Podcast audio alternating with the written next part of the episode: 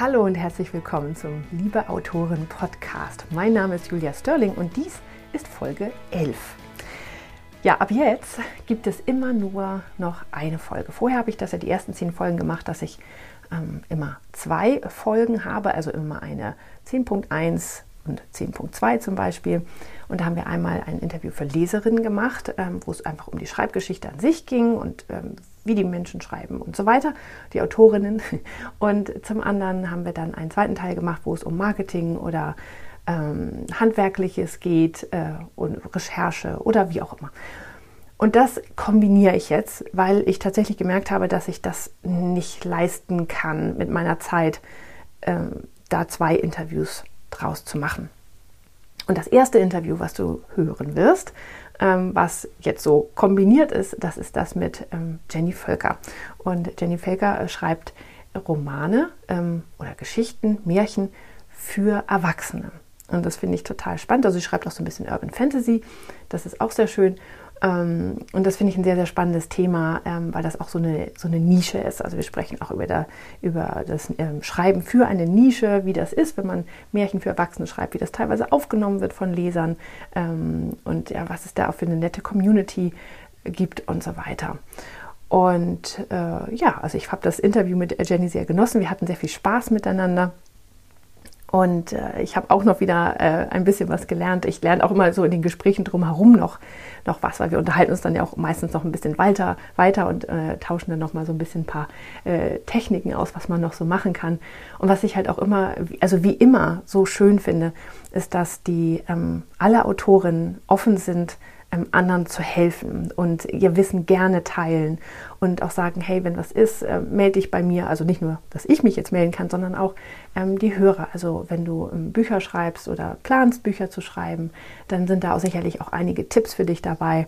Und äh, Jenny ist sehr, sehr nett und das ist einfach schön, sich mit ihr zu unterhalten und sie ist natürlich auch überall so zu finden. Und äh, ja, das muss ich sagen, das waren bisher äh, bei allen Autorinnen so, dass es einfach eine Freude ist zu sehen, ähm, wie hilfsbereit jeder ist und wie, wie gern alle über das Schreiben sprechen und über das ähm, Veröffentlichen, in welcher Form auch immer man das äh, so betreibt. Ja, also auf jeden Fall äh, freue ich mich, dass ich jetzt wieder da bin, dass ich äh, wieder mit den ersten, äh, mit den nächsten Interviews starte. Und äh, jetzt bleibe ich auch tatsächlich wieder am Ball. Ich hoffe es zumindest, ähm, wenn mir nicht wieder das Leben in irgendeiner Form dazwischen kommt. Jetzt kommen erstmal die Sommerferien bei meinen Kindern. ähm, da habe ich erstmal meine Schreibprojekte schon ein bisschen heruntergeschraubt, damit ich einfach ähm, ja, da zur Rande komme. So von, von mir ganz kurz, vielleicht noch ein kleines persönliches Update. Ähm, ich habe jetzt gerade mein Buch Nummer 11 veröffentlicht und das ist das zweite in einer in meiner dritten Serie. Das sind sie auch kompliziert, so viele Zahlen. Also ich habe jetzt eine neue Serie angefangen, die heißt ähm, The Merryman Wedding Planner und die spielt in North Carolina an einem kleinen Ort namens Carolina Creek. Ähm, und also es ist ein zeitgenössischer USA-Kleinstadt-Liebesroman. Und äh, da werde ich auch aus dem Bereich, werde ich demnächst nochmal ein paar ähm, Autorinnen interviewen. Und da habe ich jetzt gerade eine Prequel veröffentlicht, also eine Art Vorgeschichte. Ähm, die gibt es auch kostenlos äh, in meinem Newsletter oder auch auf verschiedenen Plattformen. Und ähm, diese Prequel ist aber trotzdem, hat Romanlänge, also es sind 50.000 Worte. Ähm, meine normalen Romane haben ja so 100.000 Worte ungefähr. Der, also der richtige erste Band der Serie, der ist jetzt rausgekommen, der hat dann wieder 100.000 Worte. Und ähm, ja, das ist jetzt gerade neu und ansonsten arbeite ich äh, da noch im zweiten Band ähm, in der Serie und dann, der kommt im August raus und dann im Herbst gibt es dann meinen, meinen Band 5 von meiner Zeitreiseserie. Also das macht gerade sehr viel Spaß, alles da, diese unterschiedlichen Sachen zu schreiben. Und äh, da muss ich aber auch ein bisschen mit meiner Zeit haushalten, weil ja, das einfach viel ist und ich da eine Menge ähm, äh, zu schreiben habe. Aber auch der Kontakt mit meinen Leserinnen ist einfach so wunderbar im Moment. Ähm, da verwende ich auch sehr viel Zeit drauf und das macht unglaublich viel Spaß, mich da mit denen auszutauschen. Und darüber spreche ich auch zum Beispiel mit Jenny ein bisschen, ähm, ja, wie der Kontakt so mit, mit Lesern und Leserinnen ist und ähm, wie man das so macht und dass wir uns schon alle wieder auf Messen und ähm, äh, Live-Begegnungen freuen, weil das einfach ähm, online ist zwar ganz nett, aber ähm, live ist doch auch bestimmt ganz toll. Also da freuen wir uns schon alle drauf. Ja, und ich wünsche jetzt erstmal ganz viel Spaß mit Jenny Völker. Ich habe heute Jenny Völker bei mir und ich freue mich sehr, ähm, ja, dass wir uns heute über das Schreiben unterhalten. Herzlich willkommen. Dankeschön, ich freue mich sehr, dass ich da sein darf. Ja, am Anfang äh, frage ich immer tatsächlich, ähm, ob du mal deine Schreibgeschichte erzählen kannst. Also was, äh, wie bist du zum Schreiben gekommen? Was hast du schon veröffentlicht? Also wie ist so der Stand der Dinge bei dir? Der Stand der Dinge, okay. Also ich gehöre tatsächlich zu den Schriftstellern, die schon immer schreiben wollten, seit der Grundschule. Und äh, habe mich dann auch immer so an meinen ersten kleinen Geschichten versucht, wie es so der typische, der typische Werdegang einiger Schriftsteller ist. Und habe dann ähm, während meinem Studium meinen ersten historischen Roman angefangen, habe den ganz stolz fertiggestellt, kurz nach dem Studium, na, kurz nach dem Studium und an große Verlage geschickt. Ich hatte keine Scheu und wurde einstimmig abgelehnt. Und äh, habe dann erstmal was anderes gearbeitet und Kinder bekommen, wusste aber immer, ich möchte unbedingt schreiben. Das war so das Ziel und das hat mich einfach nicht losgelassen. Und dann dachte ich noch, ach wie toll, wenn ich jetzt Kinderpause habe, dann schreibe ich mein Buch. Das hat aber natürlich überhaupt nicht geklappt, weil wenn die da links und rechts quaken und du Schlafmangel hast und alles, dann äh, ja, gerätst du schnell an deine Grenzen. Ähm, weshalb ich dann gewartet habe, bis der Kleine in den Kindergarten gegangen ist und ich dann endlich mal Zeit hatte, durchzuatmen. Und dann hat es noch mal eine Weile gedauert, bis ich mich von der Erholung her und von der geistigen Leistung her überhaupt auf sowas einlassen konnte. Also ähm, das hat ein bisschen gedauert. Und dann ähm, habe ich überlegt, was will ich denn jetzt überhaupt schreiben? Weil das mit dem historischen Roman, das war dann irgendwie so, es hat sich nicht mehr passend angefühlt. Und dann weiß ich noch ganz genau, meine Kinder haben Mary Poppins geguckt und ich, ich saß in der Zeit am Tisch und habe überlegt, was für Bücher willst du schreiben? Und dann ging diese Anfangsmelodie los und ich schunkelte dann so an meinem Tisch und dachte, oh, wäre das nicht toll, solche Geschichten auch für Große zu schreiben? Also magische Geschichten, in denen Erwachsenen diese Dinge passieren, die ein Portal entdecken, auf dem Rücken eines Drachen durch die Lüfte sausen oder die ihre Hexenkräfte entdecken. Wieso sollen das immer nur Kinder und Jugendliche sein? Und dann habe ich gedacht, so, das machst du. Märchen für Erwachsene habe ich es dann genannt, wobei es sind auch äh, Fantasy-Romane für Erwachsene mittlerweile so eher dabei. Und ähm, genau, habe dann meinen ersten Roman angefangen. Neun Monate lang hat es gedauert. Ich glaube, das ist so eine Standardzeit. Und nach Sternmarie habe ich dann noch weitere Bücher geschrieben, ähm, bin dem Genre treu geblieben, weil ich gemerkt habe, das ist absolut meins. Das macht mir sehr, sehr viel Spaß. Und ähm, ja, habe jetzt meinen achten Roman vor kurzem veröffentlicht, Die gefallene Fee.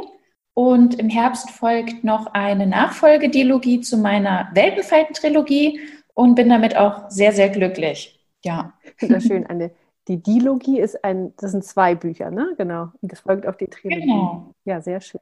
Genau. Ja, mit die Weltenfalten bin ich ja auf dich gestoßen. Äh, ich finde das immer sehr lustig, weil, ähm, also bisher habe ich immer alle irgendwie auf Instagram kennengelernt, aber bei dir war es jetzt so, dass ich, ähm, ich habe in meinem Newsletter, wenn jemand sich anmeldet, ähm, bitte ich darum sozusagen, dass er mir kurz einmal zurückschreibt und ähm, einfach damit wir sozusagen in Kontakt stehen und ich nicht immer im Spam-Ordner ähm, lande. Und dann frage ich die Leute immer, was mhm. liest du gerade? Oder was kannst du mir empfehlen? Was ist so ein schönes Buch, was du mir, was du mir empfehlen kannst? Weil ich natürlich auch gerne lese. Und da wurdest du mhm. ähm, überdurchschnittlich häufig genannt. also das ist, ähm, und, äh, und dann habe ich gedacht, oh, da muss ich jetzt mal vorbeigucken. Und ich bin eigentlich, ich bin nicht so, selber nicht so ein Fantasy-Leser, ähm, aber mhm. äh, ich fand das so sympathisch, wie du das alles machst und wie du deine Geschichten erzählst, also beziehungsweise auch dich, dich ähm, ja so zeigst. Also ich finde das einfach, einfach toll. Und von den Märchen für Erwachsene, das ist ja wirklich auch was ganz Wichtiges. Ähm, Sag mal ganz kurz, was hast du denn studiert? Ähm, hast du was Historisches studiert oder äh, wie bist du dann damals sozusagen dahin gekommen zum, zum historischen Roman erst und dann zu den, ja gut, die Märchen bist du durch Mary Poppins drauf gekommen, aber. ja, ich habe äh, Archäologie studiert. Ah, okay. Deswegen historisch. Archäologie. Ja, das war immer so, meine, meine Ziele waren immer Schriftstellerin oder Archäologin. Das klang für mich sehr spannend. über Geld habe ich mir nie Gedanken gemacht. und habe einen brotlosen Job neben den anderen gestellt. Und ähm, ja, nein. Ähm, genau, ich habe Archäologie studiert, war auch auf Ausgrabungen und ähm, habe dann aber gemerkt, dieser Beruf, also das ist ein ganz tolles Studium, das hat mir auch unglaublich viel Spaß gemacht und ich würde es jederzeit wieder machen. Aber als Beruf, dafür reicht die, ähm, die Begeisterung dafür nicht mhm. aus. Ja. Genau. Man muss quasi, bis du es wirklich schaffst, als Professor länger an einer Uni angestellt zu sein, musst du jährlich bis alle zwei, drei Jahre die Universität wechseln, musst bangen, ob dein Vertrag verlängert wird. Das sind so alles Zusatzsachen, wo man merkt, so instabil möchte ich mein Leben nicht gestalten. Mhm. Und ähm, ja. ja. Darum geht es aber eigentlich gar nicht. Nee, aber äh, tatsächlich, ähm, ich finde das immer ganz spannend, wo man so herkommt. Ähm, bei mir ist das übrigens genauso. Mhm. Ich wollte entweder Schriftstellerin oder Biologin, also genauer gesagt Vogelbeobachterin werden, ja, als Kind. Und ja, äh, ja bin dann, habe dann auch Biologie studiert und habe mir dann aber auch überlegt, das möchte ich auch nicht machen. Äh, also als Beruf mhm. mein Leben lang. Ähm, weil ich auch keine Lust hatte zu promovieren, weil mir das einfach zu langwierig und zu de detailliert war und so weiter. Und jetzt bin ich auch irgendwie ähm, Schriftstellerin geworden. Ja, sehr spannend. Ähm, mhm. Nein, und vor allen Dingen auch, ähm, ich finde, das leitet ganz gut über in ein anderes Thema, weil das lässt sich ja wirklich, ähm, also wie du eben sagtest, Archäologie, wenn du da auf einem, da gibt es ja fast nur Jobs an der Uni, ähm, mhm. dass du dann halt äh, das schwer auch mit einer Familie vereinbaren kannst. Als Schriftstellerin hingegen geht das ja ganz wunderbar, oder? Ja, finde ich ganz toll. Wenn die Kinder krank sind, ich muss nicht äh, hoffen, dass ich keine Probleme mit dem Arbeitgeber bekomme oder habe irgendwelche Abgabetermine, wo ich dann Kollegen im Stich lassen muss, weil meine Kinder krank sind. Entschuldigung, ich muss mir kurz die Nase putzen. So. Ähm, und vor allem auch die Ferienzeit. Da habe ich schon auch immer gedacht, wie soll man diese ganzen Ferien überbrücken? Und ich finde das wirklich ganz optimal. Ja. ja, das stimmt. Wie sieht denn so dein Arbeitsalltag aus? Also wie schreibst du denn? Also normalerweise, ähm, ich habe das Glück, mein Mann fährt die Kinder zur, oder bringt die zur Schule, mhm. juhu. Mhm. Und das heißt, ich kann morgens direkt äh, loslegen und ähm, ja, ich stürze mich dann eigentlich immer direkt rein, überarbeite das, was ich am Vortag geschrieben habe, um in die Geschichte reinzufinden und schreibe dann so einigermaßen durch bis zum Mittagessen und ähm, meistens ist es dann, ist dann der Ofen so ein bisschen aus. Man merkt, die Kreativität lässt langsam nach oder man kriegt ein bisschen Kopfschmerzen oder so. Und dann nach dem Mittagessen mache ich dann noch ein bisschen Social Media oder wenn da irgendwas anfällt. Oder manchmal natürlich reicht es noch und dann schreibt man noch mal weiter, bis man dann nachmittags die Kinder abholt. Oder am späten Mittag, genau. Und dann schaffst du immer. Ja, bis 14. Dann, dann schaffst du immer ein, ein Buch in, in neun Monaten. Total schön, wie so ein Baby. Wie das war nur das erste. Ach so, ah, okay. schneller geworden, yay. nee, mittlerweile, ich weiß es gar nicht so genau. Ein Einzelband, ähm, da sind es schon so vier, fünf Monate. Wenn das allerdings äh, mehr, Mehrteiler sind, dann merkt man wirklich, dass jeder Band lässt sich schneller schreiben. Mhm. Ich weiß nicht, ob du auch Mehrteiler mhm. geschrieben hast. Also ja, ich schreibe in Serie. Ja. Ähm, aber die sind in sich abgeschlossen, weil es halt immer um ein Liebespaar geht, was sich dann findet. Aber es ist tatsächlich, wenn man die Welt erstmal kennt, dann ähm, ist das ja wie nach Hause kommen. Ne? Das, man kennt sich ja schon aus. Genau. Wenn du dann sogar eine große Geschichte schreibst, also die Weltenfalten-Trilogie, das war ja quasi ein dickes mhm. Buch. Das war ja eine Geschichte, die durchging. Und dann ist ja quasi das letzte Buch ist wie Showdown runterschreiben nur noch. Und dann merkst du wirklich, also das habe ich sogar in dreieinhalb Wochen geschrieben, Wahnsinn, ja. ohne Überarbeitung, ja. alles, wirklich nur die Rohfassung. Das war das schnellste bisher. Ja, ansonsten sind so reine Schreibzeit. Äh, ich überarbeite allerdings auch schon immer einiges, sind so zwei Monate ein Buch. Dann geht noch mal ein Monat komplett auf die Überarbeitung und noch mal einen Monat mit Korrekturen und allen. Mhm. Ne? Und ähm, genau. Und dann kommt es raus. Meistens sind die dann, ja. ja. Ähm, und warum hast du dich für Self-Publishing entschieden? Ähm, zum einen wurde ich ja, hatte ich mich bei diesen Verlagen beworben und wurde abgelehnt. Dadurch war das irgendwie schon so ein bisschen wie so abgehakt für mich. Und ähm, damals gab es aber diese Idee vom Self-Publishing noch gar nicht. Also zumindest nicht mit dem KDP, wie wir es jetzt mhm. haben. Und ähm, als das anfing, habe ich gerade mein erstes Kind bekommen. So, deswegen konnte ich nicht von Anfang an dabei sein. Aber ich weiß noch, wie mein Mann mir das erzählt hat und ich sofort dachte, oh, wie toll, das möchte ich unbedingt auch probieren. Und dann war für mich eigentlich von Anfang an klar, ich will das ausprobieren. Ich will gar nicht jemand anderen fragen, ob er mein Buch rausbringen will, wozu warten. Ich war schon immer ungeduldig und dachte mir, nimmst es selbst in die Hand.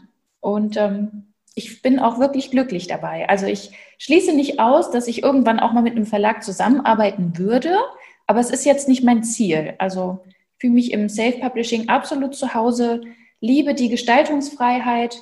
Wenn mir mein Lektor was vorschlägt, muss ich das nicht umsetzen. Ich kann selber bestimmen, wie das Cover aussieht. Und das finde ich, finde diese, diese Gestaltungsfreiheit finde ich wirklich toll. Ja, das war für mich auch ja. so ein, so ein Aha-Moment äh, mal. Ähm, in einem ganz anderen Podcast habe ich mal ein Interview mit einer Autorin geführt. Und die hat halt über einen Verlag veröffentlicht und die hat, ähm, die hatte einen ganz, ganz tollen ähm, Arbeitstitel für ihr Buch gehabt. Und, mhm. und dann, also der erste Roman, den sie geschrieben hatte, war ein Liebesroman. Und der zweite war eher so ein ähm, Frauenroman, aber eher so nach Hause kommen. Er hat mit so Liebe gar nicht so viel zu tun gehabt. Und dann ähm, hat sie sollte sie diesen Titel sagen von, von, dem Buch, was dann auch schon erschienen war und so weiter. Und sie, sie konnte das kaum über die Lippen bringen, weil sie den so furchtbar fand, weil die natürlich den geändert hatten. Und dann hat sie mir ihren Arbeitstitel genannt und der passte viel, viel besser. Und dann dachte ich, ach ja, und das Cover. Oh. Und, ich, und dann musste sie noch eine Liebesgeschichte reinschreiben, weil der erste, der erste Buch ein Liebesroman war und der zweite war, das gar nicht. Und dann musste sie das noch so nachträglich einbauen. Und ich dachte so, oh Gott, nee, sowas will ich nicht. Mhm. Also das, ich will nicht irgendwas reinschreiben müssen, was für mich nicht in die Geschichte gehört. Und ich möchte auch den Titel nehmen können, den ich, ähm, den ich haben will. Ja, also nicht, dass meine Titel so super sind. Also ich muss sagen, das ist immer für mich das Allerschwerste. Aber ähm, es ist mhm. tatsächlich, äh, ich möchte sowas selber entscheiden können. Ja, und das, ja. ja. das war für mich so der, so der Moment, wo ich dachte, nee, ich will nicht mit dem Verlag zusammenarbeiten.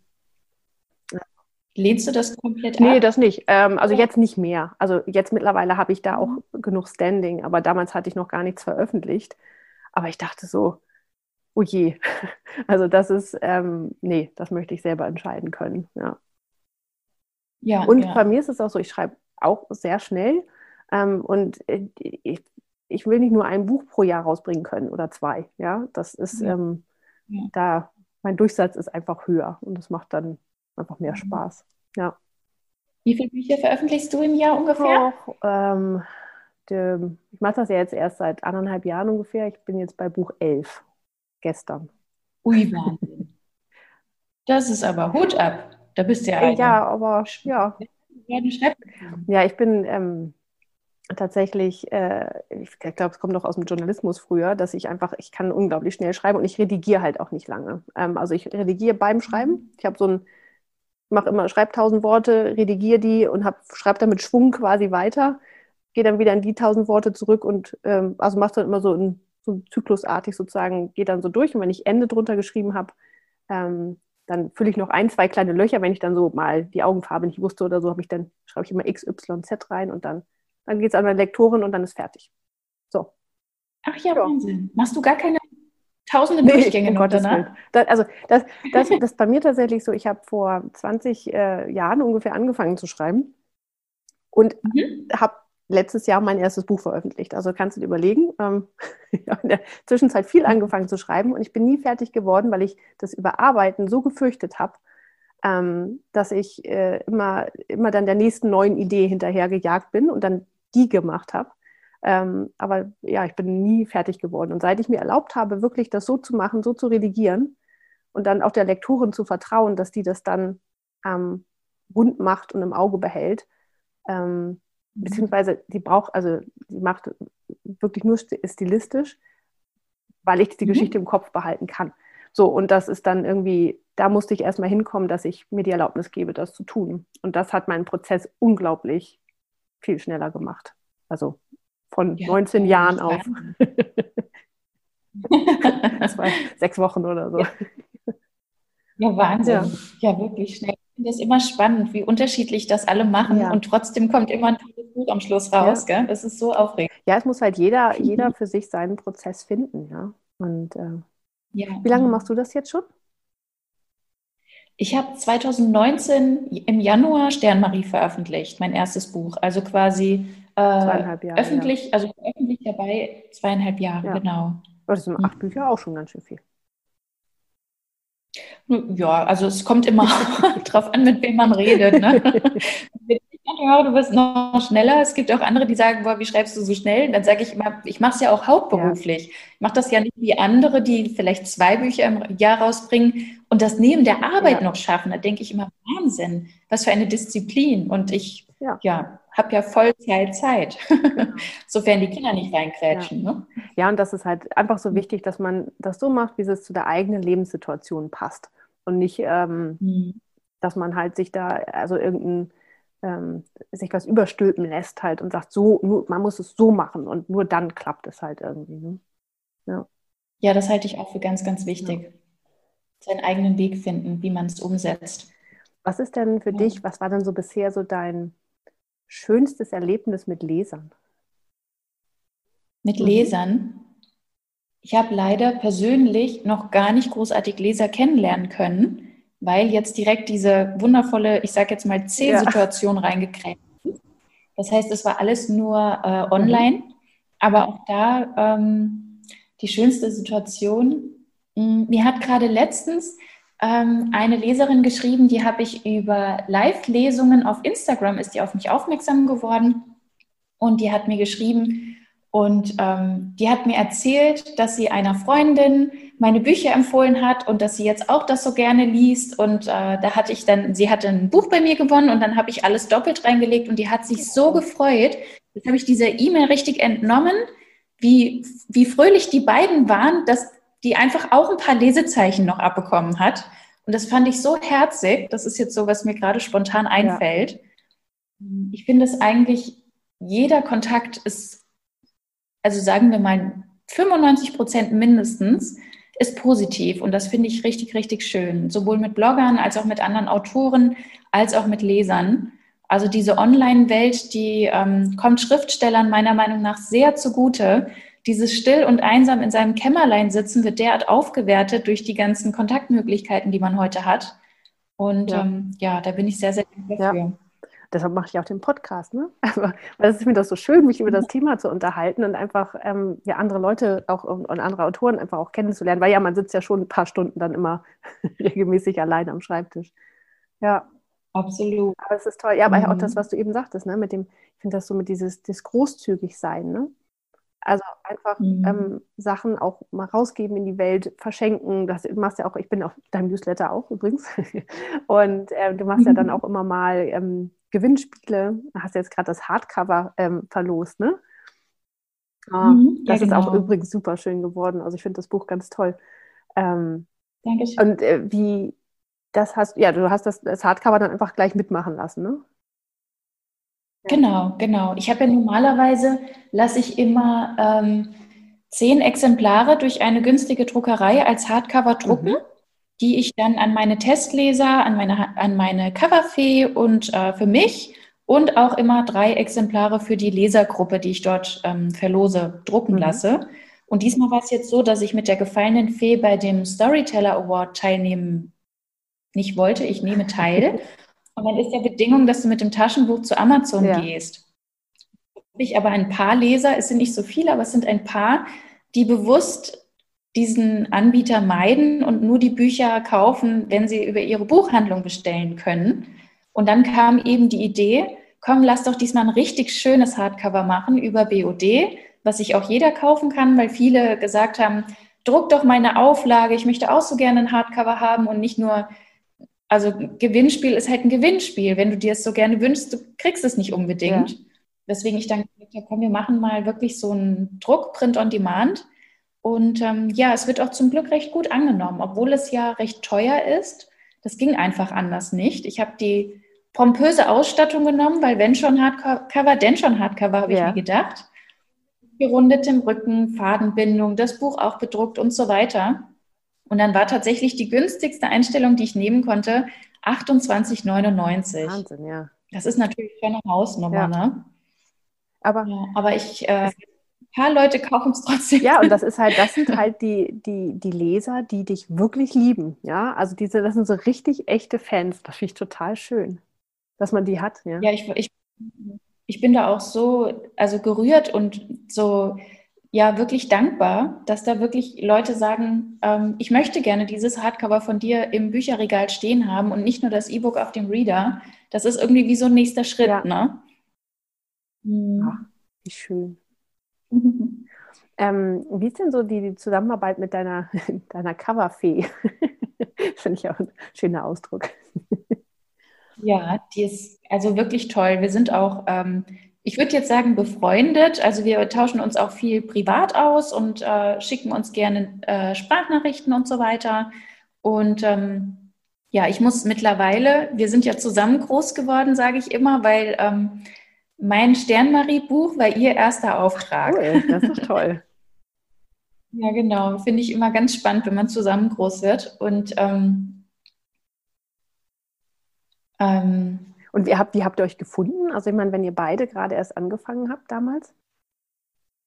Ich hatte eine ähm, öffentliche Suche gestartet. Wer kann mir einen Buchcover-Designer empfehlen?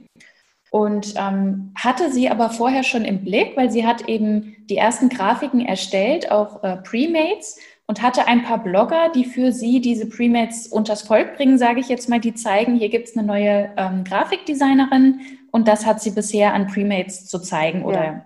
im Warenkorb. Ne?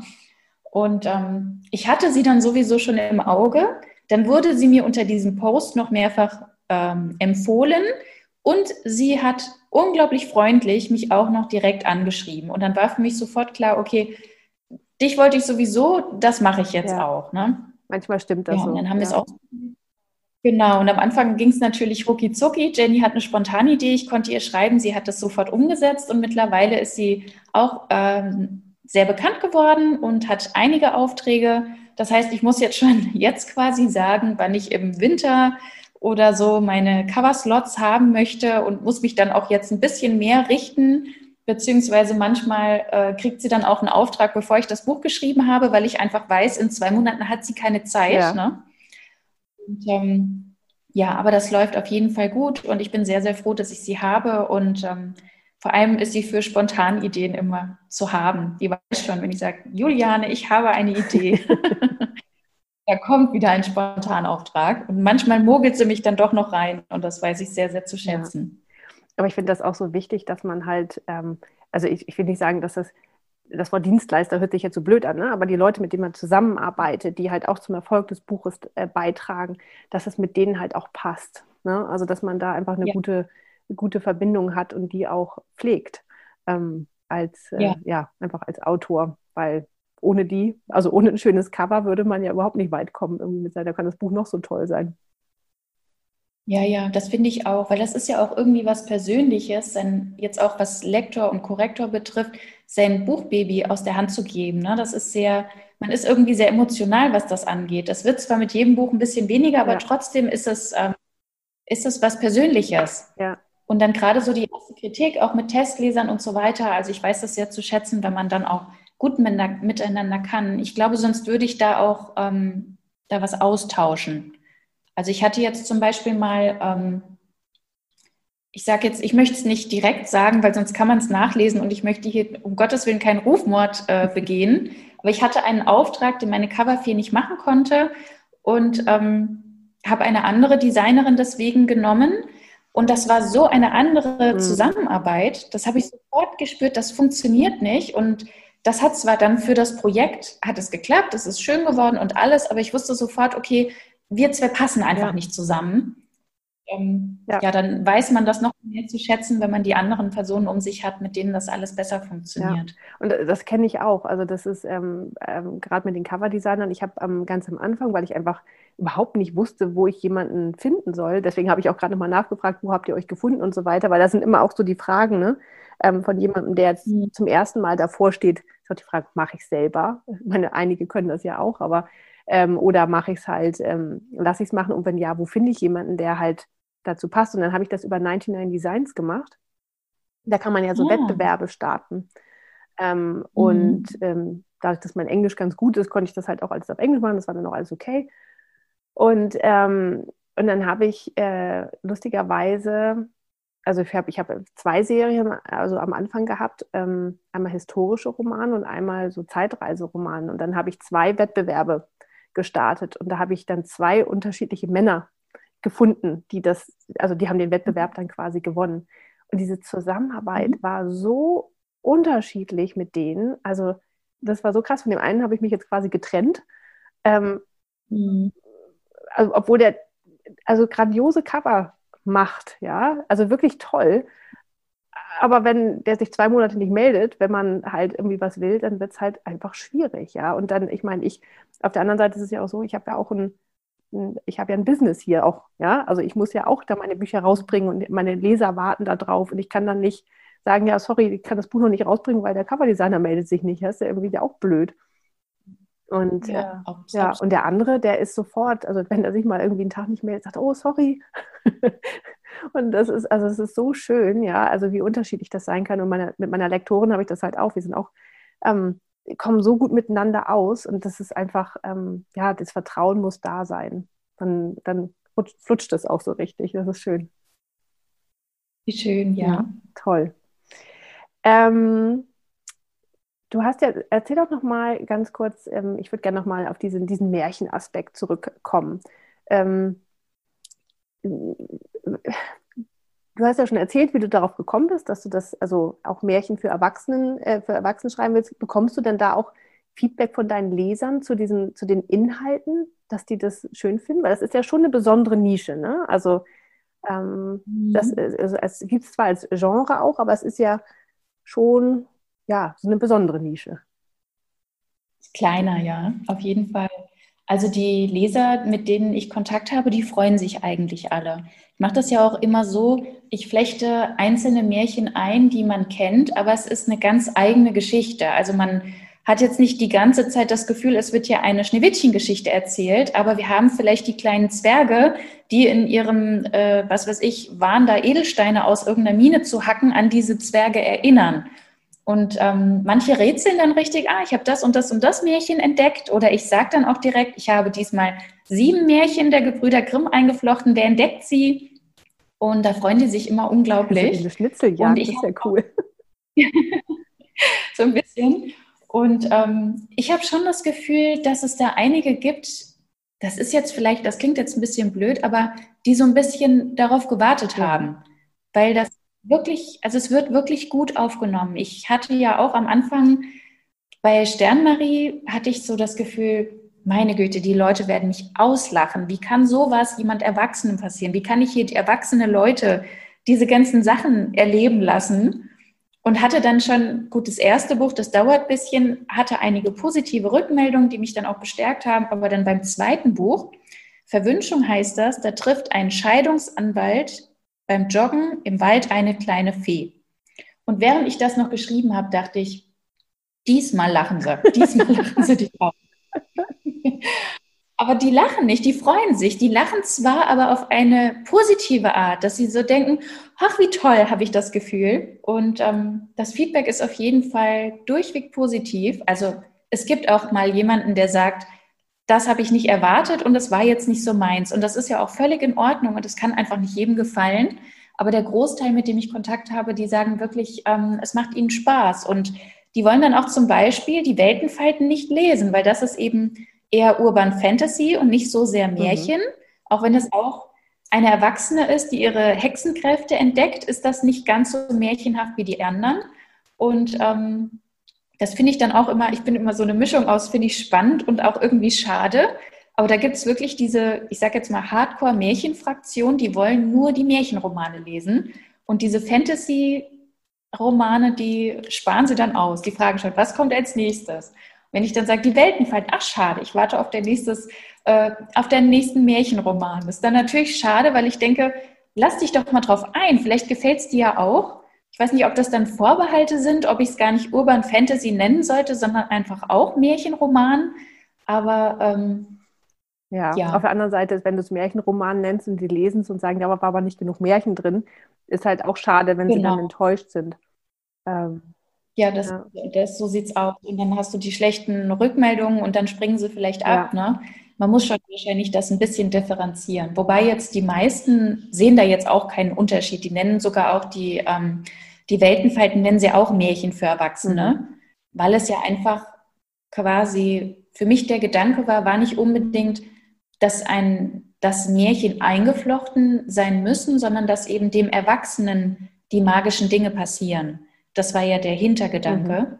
Und ja, genau. Aber hast du eher Leserinnen oder auch ist das gemischt? Der Hauptteil sind Leserinnen auf jeden Fall. Aber es gibt auch ein paar Männer, die mir schreiben. Da wundere ich mich dann manchmal. Also ich freue mich, aber ich wundere mich auch, weil ich doch denke, dass die Geschichten eher für Frauen sind. Aber ähm, ich hatte zum Beispiel einen jungen Leser, der bei den Weltenfalten ganz stark mit mir diskutiert hat und was er dann da so denkt und was der wohl äh, jetzt für einen Hintergrund hat. Also nicht kritisch, sondern wirklich wie so ein Leser, der mehr aus den Charakteren noch von mir erfahren will und für die Fortsetzung schon was herausfinden will. Das fand ich ganz spannend. Ähm, aber der Großteil sind auf jeden Fall Frauen. Ja. Wer ist denn so ähm, aus deinen Büchern so dein liebster Charakter? Hast du sowas? Weiblich oder männlich? Egal. Kannst doch beides nehmen, für jeden ein. Also ich mag sie natürlich alle. Ich liebe sie auch alle. Sie sind alle in meinem Herzen. Und es ist natürlich immer so, dass das Buch, an dem du gerade schreibst, das liegt dir am meisten am Herzen. Das wird ja auch so ja. gehen, oder? Ja. ja. Ähm, aber als eine der liebsten Märchenfiguren ist bei mir immer noch Karl aus Sternmarie. Das war so ein kleiner, wackerer Zwerg. Mit dem hast du auch ein Interview auf deiner Autorenseite, ne? Also sozusagen als genau, deine genau. Vorstellung. Das fand ich ganz cool. Genau, der ist irgendwie auch, ähm, das fand ich ganz spannend. Beim ersten Buch weißt du noch nicht, dass manche Figuren sich so verselbstständigen können, dass du sie nicht geplant hast und sie einfach ja. so wie sie sind an sich antreten. Und er war der Erste seiner Art, sage ich jetzt mal. Ja. Und das hat mich jetzt so überwältigt. Und dann habe ich ihm auch, obwohl es nicht geplant war, zwei Kapitel in dem Buch gewidmet. Und das ging von der Hand. Das war ruckzuck 13 Seiten geschrieben. Das war wirklich Wahnsinn. Und ich glaube, der, den lieben auch so viele Leser. Das ist einfach so ein herziger kleiner Kerl. Ja. Den alle gerne. Und natürlich muss ich dazu sagen, ich habe mich in den Captain verliebt bei Die gefallene Fee. Das war wirklich eine kleine Schwärmerei hier am Schreibtisch. Aber ja. ich, ich finde, das ist auch wichtig, weil also bei mir ist es auch so. Ich meine, ich schreibe recht klassische Liebesromane und ähm, mhm. ich muss mich in meine ähm, Protagonisten auch immer verlieben, also in die Männer. Ne? Ähm, also die Frauen finde ich ja. halt auch toll, aber also man muss irgendwie so ein bisschen schwärmen für die Männer, sonst kannst du es ja auch gar nicht rüberbringen, weil die Leser wollen sich ja auch ein bisschen mit verlieben in die Figuren. Ne? Absolut. Weil dafür lesen sie es ja. Und äh, deswegen finde ich das umso wichtig, äh, wichtiger, dass wir halt als Autoren all diese Gefühle auch zulassen, ja, auch die Angst oder die Trauer oder ähm, was weiß ich, was da, was da kommt, dass man halt das wirklich alles mitfühlt, weil nur dann kannst du es ja auch reintragen in den Text. Ne? Mhm. Absolut, absolut. Ja. Ja, die Männer. Und bei den Frauen, da habe ich immer das Gefühl, ich weiß nicht, ob dir das auch so geht, da steckt in jeder Frau ein anderer Teil von ja. einem selber. Genau. Das ist immer, da lebt man irgendeine andere Sehnsucht oder Furcht oder Traum aus. Und ähm, deswegen sind die natürlich alle Teil von dir mhm. selber. Da kann man sich auch nicht entscheiden. Ja. Ich habe ja ähm, eine Zeitreiseserie, da ähm, geht es um vier Freundinnen und ähm, mhm. die sind alle ein bisschen unterschiedlich. Ähm, die eine ist eher so analytisch-pragmatisch, die eine ist eher ein bisschen abenteuerlustig, die eine ist so eher so eine die geht gerne in Führung, ist aber hält so alle zusammen. Und die eine ist halt so ein bisschen mh, hm, zögerlicher, würde ich mal so sagen. Manche würden sagen ängstlicher und die ist eher auch so ein bisschen, also die will nicht reisen und so weiter und die, so. Und das ist mhm. bei allen ist, ein, ist auch ein Teil von mir sozusagen. Ich, jede bin ich auch irgendwie. Und dass die, die, ähm, die dritte, also die zögerliche, die, ähm, die wird nicht so gut aufgenommen von einigen, ähm, gerade von männlichen Lesern. Die finden die doof. Ja? Die ist so ein Heimchen am Herd aus deren Sicht irgendwie und hm. Ähm, also damit können die überhaupt nichts anfangen. Also habe ich schon ganz interessante Rückmeldungen gekriegt. Und mich trifft das dann immer so ein bisschen, weil ich denke, ja, aber es bin auch ich. Ja, also ähm, und es kann ja nicht, wenn ich vier Freundinnen habe, kann ich ja, die können ja nicht alle gleich und stark und toll und wow sein, sondern ich ja, ich brauche da schon so ein bisschen, dass die auch unterschiedlich sind, ja. Und das finde ich dann immer, und dann, wenn dann so ein, so ein Feedback kommt, denkt man auch, hm, naja, auch ich. ja, also das heißt, du hast auch einige männliche Leser? Ähm, also wenige, aber ähm, wenn die sich zu Wort melden, ist das immer sehr interessant, weil ich habe ähm, unter Science Fiction gibt es halt auch einen Punkt Zeitreisen, also ein Subgenre mhm. sozusagen Zeitreisen. Und da habe ich das mal einsortiert und da sind dann männliche Leser drüber gekommen. Das, das, ähm, mhm. das war interessant. Sagen wir es mal so. Aber es ist okay. Also ich meine, es, ähm, die waren alle sehr nett. Aber ja, ja schön. Aber natürlich hauptsächlich Frauen. Deswegen, ich schreibe auch in meinem Newsletter immer Liebe und so weiter und meine Leserinnen. Also ich schreibe immer nur in der weiblichen Form. Also da kommen dann manchmal mhm. Beschwerden, wo ich mir denke, ja, aber habt ihr es andersrum ja auch irgendwie, macht ihr das ja auch, dass immer alles in der männlichen Form mhm. ist, ja. Aber schon schön. Ähm, so, du hast jetzt aber, hast ja auch gesagt, du hast noch gar keine, gar nicht so viel ähm, im richtigen Kontakt, also in, im echten Leben äh, mit Lesern gehabt, weil am Anfang ist es ja fängt es ja immer langsam an, also dass man erstmal eine Bücher veröffentlicht, seinen Leserkreis sich schafft und so weiter. Und dann kam ähm, das böse C. ähm, mhm. Was planst du denn da für die Zukunft? Auf was hast du denn da mal Lust? Also ich möchte auf jeden Fall, wenn es uneingeschränkt möglich ist, wieder auf Buchmessen mhm. gehen. Habe jetzt auch überlegt, ob ich mich dazu im Self-Publishing-Verband äh, anmelde, weil man ja dann die Möglichkeit hat, sein Buch dort auszustellen einen eigenen Stand auch mit anderen würde ich jetzt nicht machen wollen. Aber das Buch auszustellen und vielleicht dann auch ein Meet and Greet zu machen, das fände ich schon auf jeden Fall aufregend. Mhm. Und ähm, Lesung bin ich immer noch, das ist für mich schon ein, ein aufregender Gedanke, immer noch. Ich habe zwar einige Ideen, ähm, wie ich das umsetzen könnte, aber ja, auch da ist natürlich die Situation, lässt es noch nicht so richtig zu. Wenn, dann soll das uneingeschränkt entspannt möglich sein. Aber dem werde ich mich auf jeden Fall widmen, sobald es wieder möglich ist, weil ich glaube, das ist schon eine schöne Möglichkeit, um zum einen Leser aus der Region, wenn man erstmal in seinem größeren Umkreis das äh, veranstaltet, um mit denen in Kontakt zu treten, aber auch um neue Leute auf sich aufmerksam zu machen, die durch dieses ähm, Event einfach das erste Mal deinen Namen und dein Buch äh, sehen. Mhm. Und deswegen steht das auf jeden Fall auf der Liste. Schön.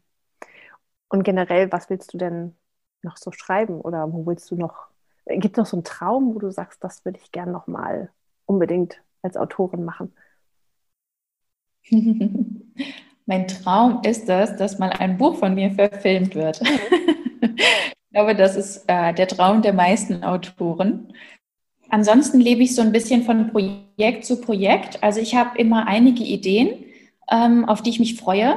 Ähm, es kommen dann aber auch immer mal spontane Zwischencharaktere, äh, wie jetzt die gefallene Fee, die war überhaupt nicht geplant. Die Geschichte hatte ich überhaupt nicht im Kopf. Ich wollte was ganz anderes schreiben und plötzlich waren diese beiden Figuren da und ich wusste, das will ich als nächstes machen, unbedingt. Und diese Freiheit finde ich eben auch als Self-Publisher mhm. ganz, ganz toll dass du nicht so lange planen musst, dass du auch dann selber gucken kannst, wird es jetzt ein Einzelband, wird es doch ein bisschen länger, wie viele Wörter sind es insgesamt. Man kann einfach die Geschichte sich selbst so ein bisschen entwickeln lassen, anstatt sie in Formen zu pressen. Mhm. Und ähm, ja, deswegen, also jetzt große Träume. Ich finde es fantastisch, vom Schreiben leben zu können. Das ist schon ein wahr gewordener Traum. Absolut. Und ich hoffe einfach, dass das ganz lange anhält und ich diesen Traum ganz lange leben kann und ähm, ja, weiterhin liebe Leser an meine Seite finden und ja, die Ideen nicht ausgehen. Ne? Auch da mache ich mir, glaube ich, bei dir keine Sorgen. Also vor allen Dingen tatsächlich, weil du ja wirklich in so einer richtigen Geschichtenwelt lebst, ja, mit diesen, mit den Märchen. Das ist ja, ich finde manchmal so Märchen sind noch so die richtigen Geschichten, weißt du? Aber ich meine, klar, meine, meine Liebesromane sind auch Geschichten, aber ich finde so, so Märchen, das ist ja auch ähm, ja, ich meine, das trägt ja hoffentlich auch jeder in sich aus seiner Kindheit, ja. Ähm, und wenn nicht aus der Kindheit, dann spätestens jetzt bei dir. Ja, man muss eigentlich nur einen Disney-Film gucken oder mal wieder das alte Märchenbuch zur Hand nehmen und schon kommen einem ganz viele Ideen. Da hast du recht. Das ist so ein Pool an Ideen. Das ist fantastisch. Da wartet noch ganz viel. Obwohl ich muss sagen, ich habe ähm, ein, äh, wir haben ein Märchenbuch aus den 70ern. Ähm, das mhm. hat meine Mutter ähm, also Neues ausgegraben ähm, und das habe ich dann den Kindern vorgelesen. Da habe ich schon gedacht, also das ist schon interessant, wie unterschiedlich Geschichten damals ähm, erzählt worden sind und jetzt. Also was auch so den Grad der, ähm, der Grausamkeit zum Teil angeht. Ja, also wie das dann gesagt wurde, dass dem wurde der Kopf abgeschnitten oder so. Man denkt so, huch. ähm, äh, also das würde in einem modernen Märchenbuch wahrscheinlich anders formuliert werden. Also gerade wenn es für Kinder ist. Also ich finde das total interessant, wie sich das so verändert hat. Ähm, das stimmt. Ja. Da war ich die ersten Male auch überrascht, aber ich weiß noch, dass meine Kinder, die haben dann so genickt und ja, gerechte Strafe, so wie man es. Und die machen sich ja dann auch wirklich keine Gedanken, wenn es dann heißt, dem Wolf wird der Bauch ja. aufgeschnitten und die Wackerstelle gemacht und zugenäht. Das ist irgendwie so, ja, na klar, der kriegt jetzt die Strafe, ne? Ja. Und als Kind, ja. genau, genau die Stelle, ne? Da habe ich als Kind auch gedacht, ähm, also das war einfach so.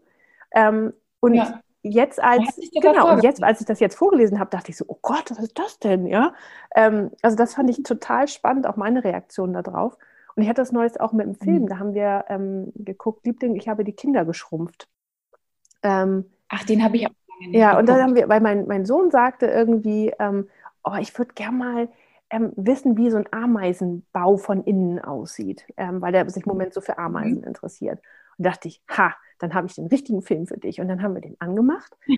Und dann ähm, kämpfen die sich ja da irgendwie durch und so weiter. Und dann kommt da diese Ameise und hilft denen ja und dann reiten die ja auf der und so weiter und dann stirbt die. Und dann habe ich noch während, während dieser Szene, ich konnte mich da überhaupt nicht mehr dran erinnern, habe ich dann ganz schnell gegoogelt nebenher und gedacht, oh Gott, stirbt diese Ameise jetzt? Und dann fing mein Sohn an zu heulen, als diese Ameise nun starb. Und ich da, der wollte sich überhaupt nicht wieder beruhigen. Ja? Und ich dachte, oh Gott, was ist das denn? Und das ist wirklich, da werden, also dafür, dass es ein Kinderfilm oder ein Familienfilm auch ist, da Geschichten ganz anders zum Teil noch erzählt. Ja, ähm, mhm. und das ist erst von 89 oder so. Das fand ich total interessant, mhm. ähm, wie, wie sich sowas verändert, ja. Auf jeden Fall. Ja. Ich muss auch dazu sagen, bei Schneewittchen, wenn die böse Hexe oder die böse Stiefmutter das Herz von Schneewittchen auf ist, ich glaube, den Satz habe ich immer nicht vorgelesen. Weil ich dachte, das geht zu weit, das kann ich nicht vorlesen. Aber auch da würden die Kinder wahrscheinlich sagen, ja, okay. Die würden einfach nicken wahrscheinlich, ja, das stimmt. Ja, Aber in deinen ja. Geschichten ist es nicht so grausam. Nee, ich kann gar nicht grausam. Ich möchte das auch nicht. Ich bin auch so ein bisschen abgeschreckt von der extremen Grausamkeit, wie sie in Filmen ist. Also ich habe nichts, also jede Geschichte braucht einen Bösewicht. Also bei bei, bei Liebesroman ist natürlich was anderes, aber so diese Fantasy-Geschichten, ohne funktioniert es nicht. Und ähm, der muss auch am Ende irgendwie bestraft werden, wie auch immer das dann aussieht. Aber ich mag es nicht blutrünstig und ich mag es auch nicht gemein. Also wenn ich mich nicht komplett verändere in den nächsten Jahren, dann wird man das in meinen Büchern auch niemals lesen. Es gibt auch den einen oder anderen Leser, der sagt dann mal, naja, dass jetzt keiner da, äh, kein Blut rausgespritzt ist, das fand sie schon komisch. Und dann sage ich, ja, okay, wenn du sowas suchst, bist du bei mir einfach falsch, ja. Und jemand, der einfach eine Kampfszene will, wo die Schwerter klingen und dann wird auch schon ganz schnell wieder was Nächstes erzählt, der ist eben bei mir richtig. Und so dieses, dieses Brutale ist auch nicht meins. Aber ich bin Fan von gerechter Strafe, weil ich finde, das ist Teil dieser Märchen. Ja. Und das ist auch Teil von dessen, was dann meine Bücher zeigen sollen, dass es sowas wie Karma gibt und es sich lohnt, gut zu sein und das ist mir schon eine wichtige Botschaft. Ach, schön. Das finde ich doch ganz schön, so zum Schluss.